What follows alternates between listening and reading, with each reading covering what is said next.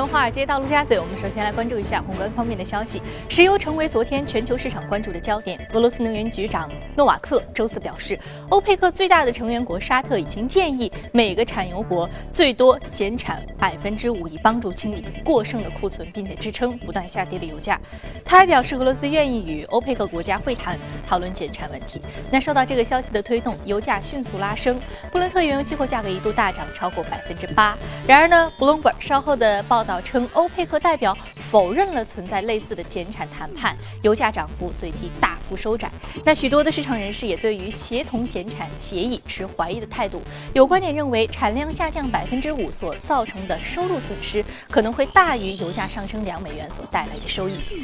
好，接着再来关注美国。美国商务部隔夜发布的报告显示，去年十二月份美国耐用品订单比前一个月下降百分之五点一，远远低于市场预期的增加百分之零点二的疲弱的耐用品订单数据，引发了市场对于美国经济增长放缓的担忧，美元因此承压下行。那当天呢，衡量美元对六种主要货币的美元指数下跌百分之零点四二，那在汇市尾盘跌至九十八点四九。市场重点关注美国去年四季度的经济增长数据。将在今天发布，届时呢，投资者将对于美国经济发展状况有进一步的了解。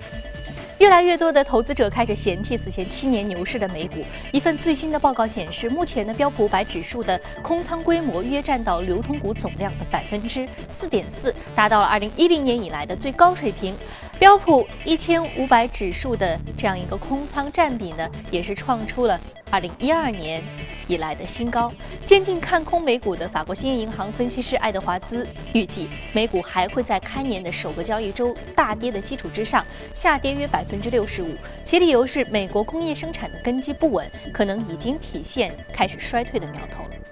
新年以来啊，美国股市大幅下挫，有恐慌指数支撑的 VIX 显著飙升，本月平均值达到了二十四。不过呢，高盛经济学家则是认为，该指数仍然处于正常的交易范围，预示着投资者预计美国未来的经济增速会较为缓慢，但是并没有预计今年可能会发生经济衰退。此前一天，债王 Bill Gross 表示，美联储已经失去了方向，经济在一至两年之内将会陷入衰退。据了解呢，VIX 指标的警戒区是大于二十五，并持续攀升。从历史上来看，在经济增长停滞和负增长的时期，VIX 就处在这个范围之内。好，接着再来关注巴西。高盛集团首席拉美经济学家拉莫斯昨天表示，巴西的经济危机呢在进一步的恶化。目前巴西经济的各个领域都表现不佳，各主要的经济指标都比较的差。以前说起十这个数字啊，巴西人首先会想到球星贝利，但是目前想到的可能是通货膨胀率以及失业率等比较差的经济数据。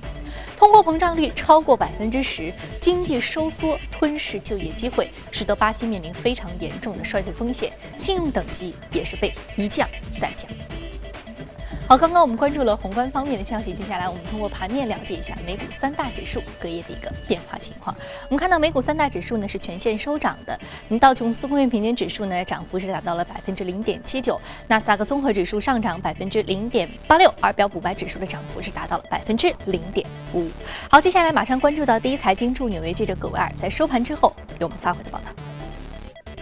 早上，主持人，隔夜，脸书和亚马逊领涨美股。脸书公布财报好于预期，股价大涨超过百分之十五。一日之内呢，CEO 扎克伯格的身价大涨六十亿美元。过去十二个月，脸书的股价涨幅达到百分之四十三。不少分析师都惊叹于脸书的业绩增长，并将之与两千年初的谷歌相提并论。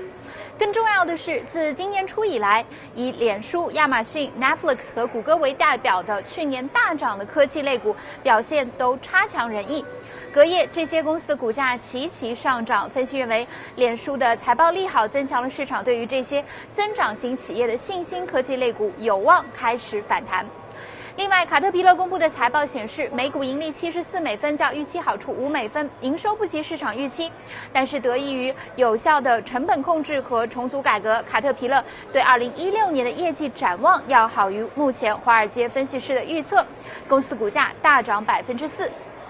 另外，阿里巴巴公布的财报利好，上季度的营收上涨百分之三十二，隔夜早盘高开一度上涨接近百分之四，不过随后。回吐涨势走低。不少美股的分析师都把阿里巴巴的业绩和中国经济增速放缓相连接，并认为阿里的增速将可能会在下季度继续的放缓。过去十二个月，阿里的股价下跌达到百分之三十一，而今年初以来的跌幅已经超过百分之十七。主持人。非常感谢格瓦给我们带来有关于宏观方面一些观点的分析。这里是正在直播的《从华尔街到陆家嘴》。那今天的节目一开始呢，我们在宏观方面将重点来聊一聊俄罗斯目前的经济困局以及未来的发展方向。好，马上进入到今天的节目。我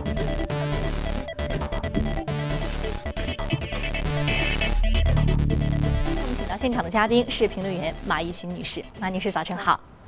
我们知道，从克里米亚危机开始啊，西方对于俄罗斯实施了非常严厉的制裁。那俄罗斯当时的态度非常强硬，我觉得没有关系，我们可以自给自足。但是后来发生了石油的一个大幅下挫啊，石油价格出现了一个大幅波动，再加上美元的一个持续升值和美联储加息的这样一个资本流出新兴市场国家、金砖国家，我们看到俄罗斯现在的经济已经面临了非常大的一个困局，可以说就连是普京他现在也是愁眉不展，很难去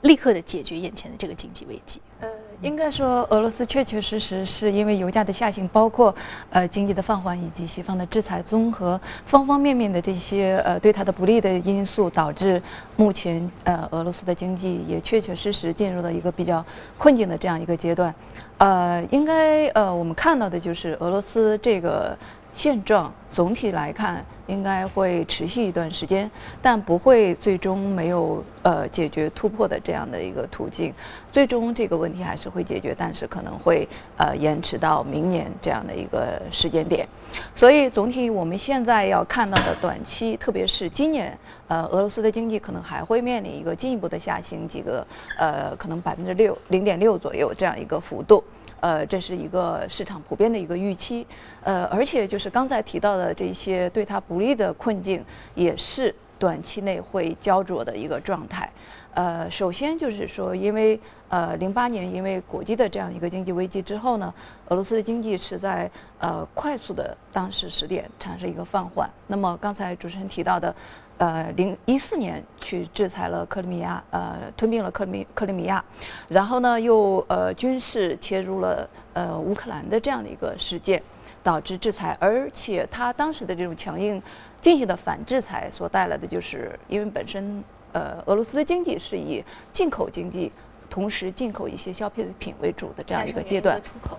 对，加上原油，因为俄罗斯的原油呃百分之七十是。在经济层面提供支持，天然气等能源的出口，对这些方面呢，应该是对它的经济都产生了非常明显的影响。特别是刚才提到的资本的外流，导致啊卢布的贬值，从去年的五月份到现在，基本贬值了接近百分之五十。然后呃，俄罗斯的股指的指数。呃，也是从去年一直到现在，已经下挫了超过百分之三十。虽然就是目前是有止稳的迹象，当然说我们要看到的这个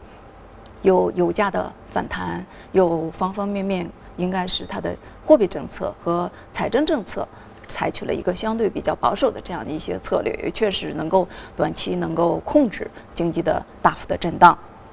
但是总体我们要看到的就是现在内忧外患还是不断，一个是说。呃，制裁和反反制裁现在已经是进一步切到了它的附近的邻国乌克兰，而且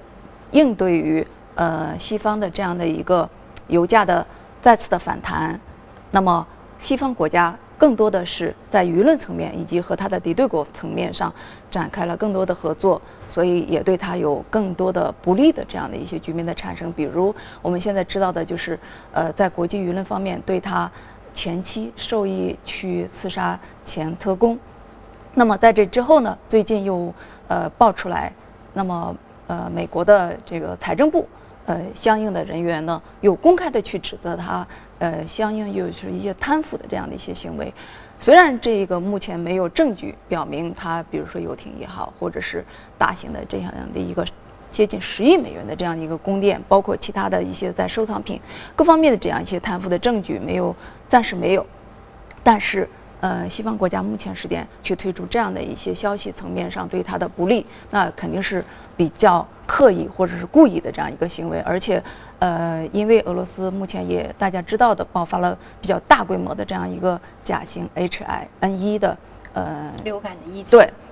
死亡人数也加霜，对，应该说对他是确确实实雪上加霜的。未来呃，应该在这些层面的解决上，以及呃国内的一些形势。包括一些困境的解决上，都给普京比较大的压力。嗯嗯。那我们看到国内其实俄罗斯的这个经商环境一直，呃，在整个的全球范围之内并不是非常的好啊。很多的外国的企业并不是非常喜欢将俄罗斯作为自己第一的一个，就是作为自己首选的一个呃市场去介入，因为俄罗斯本身对于外资企业它是有一定的限制的。对，嗯，而且应该说。刚才提到的这些因素产生之后呢，俄罗斯内需也在收缩，同时，呃，包括对于外资的投资者、内境的一些投资者，都加强了一个些新的限制，特别是对于呃一些集权这些方面的加强，比如说限制媒体，比如说限制一些民间团体商业活动，呃，甚至一些就是在经济层面上的这种呃不利的。嗯，举动也导致了它在国际层面上融资的进一步的艰难。一些银行也好，国内的商业企业、大型商业企业也好，在国际层面上融资的难度非常的大。所以这些方方面面使它的营商的环境更为的恶化，再加上它国内的经济的改革也趋于停步。呃，这些层面上应该是它目前首先或者说呃非常急迫。需要解决的问题，我们知道现在油价开始反弹，那么对它确确实实会有一定的好处。但是我们也同时看到，呃，西方层面上的舆论压制，包括沙特的否认减产的一系列的这样的一些，也使得油价迅速的涨幅就收窄了。对，所以油价的反弹不会一蹴而就，会是一个反复震荡、震荡上行的这种局面。那所以在这样的一些内忧外患之下，那么普京可能首先要应对的就是，呃，把。国内的这样的一些目光，或者是对他自己的目光转向国际，所以他可能目前首要的要解决和乌克兰的冲突的问题。呃，如果这个问题解决得好，一个是国内的舆论会对他的支持率再次的上升，同时一些不利于他的这样的一些杂音可以更好的消除。同时可以引导俄罗斯的经济更多的向经济多元化的方向去发展。所以我们说，俄罗斯面面临的可以说现在是内忧外患的一个困境啊。国内经济放缓，需求放缓，国外舆论压力，还有包括一些经济制裁，是非常的严厉。对啊，加上俄罗斯本身的制度缺乏一些活力，难以刺激经济的投资消费啊。但是我们看到最重要的一点，它还是要解铃还须系铃人，从最开始的根源就是从乌克兰危机来入手。是的，使西方对于它的制裁减少，并且使它整个经济需求呈现一个多元化的趋。趋势啊，所以说这是目前俄罗斯需要走的。但是呢，我们知道俄罗斯一直强硬的这种政治表态，可能在乌克兰问题上，它能不能做出让步和妥协呢？那确实是啊，也是比较考验领导者的智慧啊，如何来解决这个问题啊？那稍后也会在。未来的节目当中，持续为您关注俄罗斯未来经济的走向。好，非常感谢马女士这一时段对于宏观方面，尤其实俄罗斯的这样的一个点评和分享，在我们节目当中还是比较独特的一个观点和话题。那接下来呢，我们再通过盘面了解一下隔夜领涨的板块和个股分别是什么。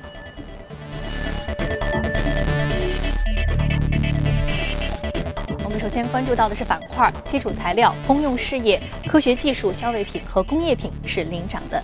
板块，我们再来看到个股。个股方面呢，包括服装、太阳能、航运和应用软件是领涨的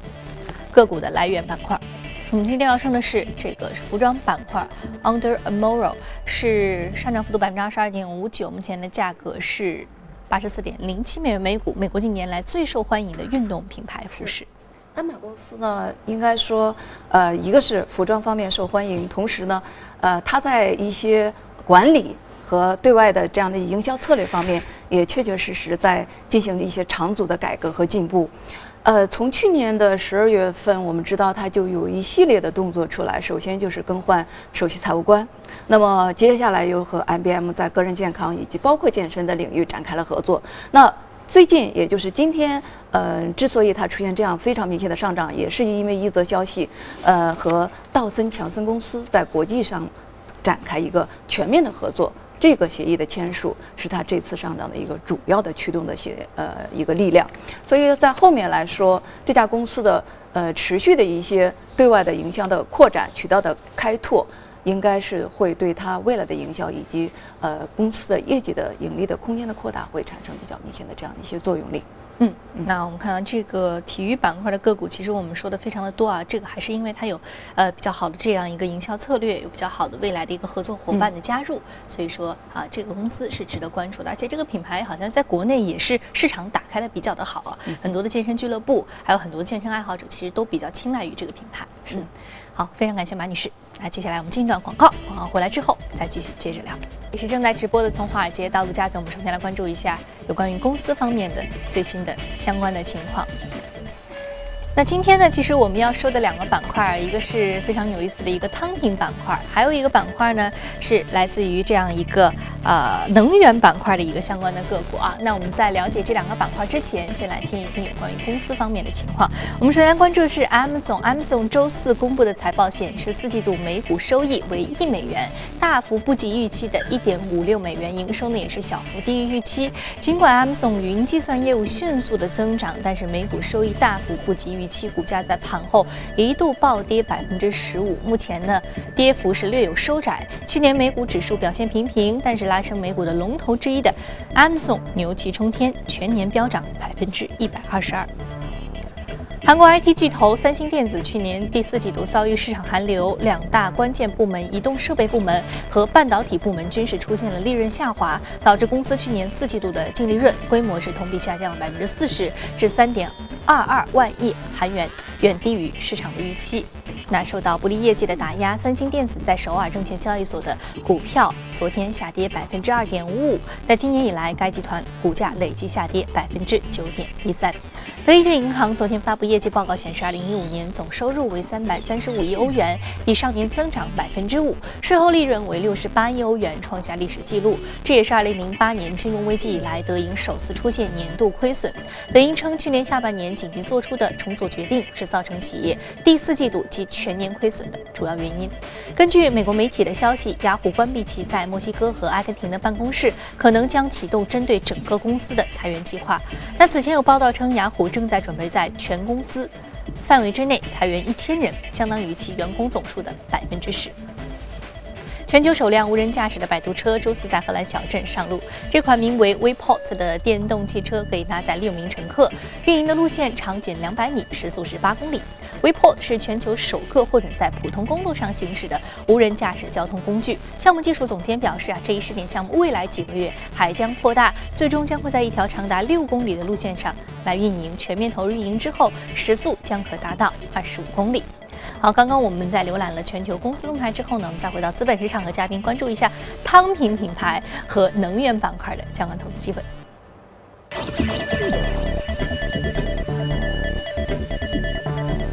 要说的是这个金宝汤食品板块的一只个股，上涨幅度百分之一点三三。另外要说的是康索尔能源是煤炭板块的个股，上涨幅度百分之零点四。我们先来说这个金宝汤啊，金宝汤顾名思义就是一个汤品的品牌，而且是我们节目当中第一次说啊，这样一个细分的这样一个食品板块很有意思，在香港市场上卖的非常的好。嗯，它每年在香港市场会有数亿罐的销量，应该是香港市场的主流的一个品牌。如果是香港人的话，会比较知道这个品牌。那呃，这个品牌应该说有一百多年的历史，呃，历史非常的悠久，而且呢一直是长盛不衰，所以呃很多的商学院是把它作为一个非常成功的案例来介绍的。那为什么它成功？呃，归结起来，我觉得应该主要两方面的因素。第一个就是说它在质量方面非常过硬，另外一个就是在营销方面确确实实是有很多的呃奇思的妙想。那比如说在质量层面上，它有这个 HACCP 的这样的一个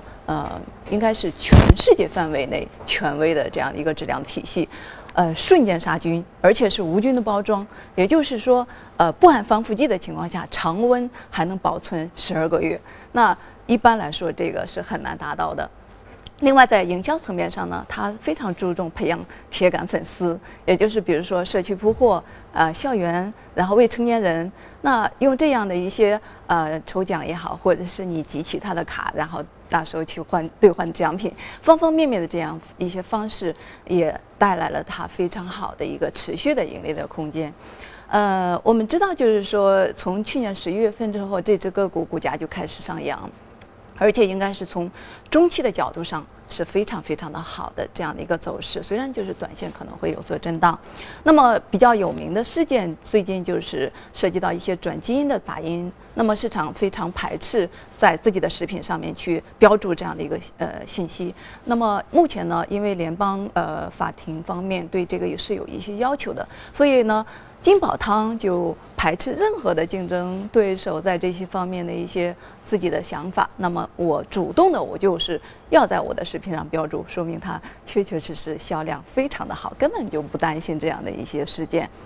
那么今天介绍它呢，这是从一个大农业的这样的一个呃方向去入手，因为我们最近有一号文将要出台，那么所对应的就是在农业层面上。呃，虽然因为到市场的这样的一个相对比较低迷的影响呢，呃，主流的品种和呃全方位的不太可能出现领涨，但是呢，因为农业层面上。一些细分的品种，确确实实是有一些资金的潜入的，比如说，呃，像一些养殖的，还有一些种子的，甚至林业方面，大家可以适当的去关注到一些，嗯，阶段性的这样一个机会的出来。嗯，大农业的概念啊，是的。嗯，那我们知道大农业的概念当中，其实细分类有好多。我们今天说到是食品板块，啊，是属于比较末端的上游的这样一个大农业的板块。呃，那下游的板块呢？我们刚刚你提到，呃，畜牧养殖，还有这个。呃，林业、种业等等，有好多的板块啊。那我们该更关注是下游板块、中游板块还是上游板块？我们该怎么去从这个大农业的细分板块去入手？我们呃切入从美股切入到的是 A 股，那么 A 股市场呢是资金层面推动，所以呢资金关注，那么这样的一些细分品种就会有比较明显的机会，特别是持续的资金流入的。所以我就是持续的关注到了农业方面，刚才提到的呃一些畜牧的养殖。然后一些种子，然后一些林业方面，确确实实是有一些资金开始切入的。但是同时，我们要关注的时候，建议大家从下而上，那一些呃个股方面，而不是整成体系的这样去关注，因为毕竟现在市场还是偏弱一点。嗯，好，非常感谢马女士。接下来我们再来关注能源、能源煤炭板块这只个股啊。今天为什么要提到这个能源板块，尤其是煤炭？我们知道煤价现在还是低位。徘徊很低迷，和油价一样，是属于这个需求放缓的大宗商品类别。是从国际层面上来说，呃，有一个非常明显的因素，就是刚才提到的油价的反弹。因为油价已经开始反弹，而且应该会持续一段时间，虽然可能中间不会那么平坦顺利的一直往上走，但是这是一个趋势。所以，呃，油价的上行所带来的就是一些替代能源会有机会。原来给大家提到过的一个是煤炭、石油，包括呃一些新能源的品种，所以煤炭应该是。里面非常呃，在 A 股市场在供给侧改革之后，会交替和产生叠加作用的这样的一些品种。国际层面其实也是刚才提到的这家公司，它也是受到替代效应的影响开始反弹。那么我们 A 股市场呃之所以要提到这些，就是因为供给侧改革之后去产能化的来临，会加速央企试点的进一步对于去产能方面的一些策略和呃方式方法的运用。所带来的一些并购的机会是大家可以持续去关注到的，因为两周以来持续煤炭板块是有明显的资金的增强沉淀，特别是在市场相对来说还低迷的情况，一直是流入状态。那么，呃，这种供给侧改革，我们要知道的就是，短期一定是会对对股价产生推动的。但是，当然，如果从中期、长期的角度上来说，未来应该是会使产能进一步的相对来说减少，所带来的应应该是还是对煤炭产生不利的影响。比如像刚才提到的，呃，康达公司，因为它是美国现在四大煤炭公司里面的一个比较大的标普里面唯一的一家，呃，经过一一年之后呢。这几家公司明显的股价下挫已经超过百分之九十，呃，另外就是这家公司也是因为股价受到股价下挫的影响，现在的市值只有十八亿美元。所以，呃，未来因为我们国内有特别特别多的煤炭公司去产能化的推进，阶段性的利好之后，那么中长期其实还是我们要看到未来在环保以及呃去污染。层面上所带来的一些呃相对来说偏中性的这样的影响，所以总体要操作的话，还是从阶段的这样的一些机会，从波段的操作方式去入手，低位潜伏是比较好的一个策略。嗯，好的。阶段性的这样一个操作啊，低位的操作啊。好，非常感谢马女士这一时段的一个精彩点评。这里是正在直播的，从华尔街到陆家嘴。那今天播出内容，你可以通过我们的官方微信公众号“第一财经资讯”查看。另外，你有什么样的意见和建议，可以通过微信留言。此外，你也可以到荔枝和喜马拉雅电台搜索“第一财经”进行收听。节目最后来关注一下，前几天二零一六春夏巴黎高定时装周上备受业界瞩目和期待的知名品牌 Chanel 登场亮相，在巴黎大皇宫内完美诠释了高定的简约自然风。一起来看一看。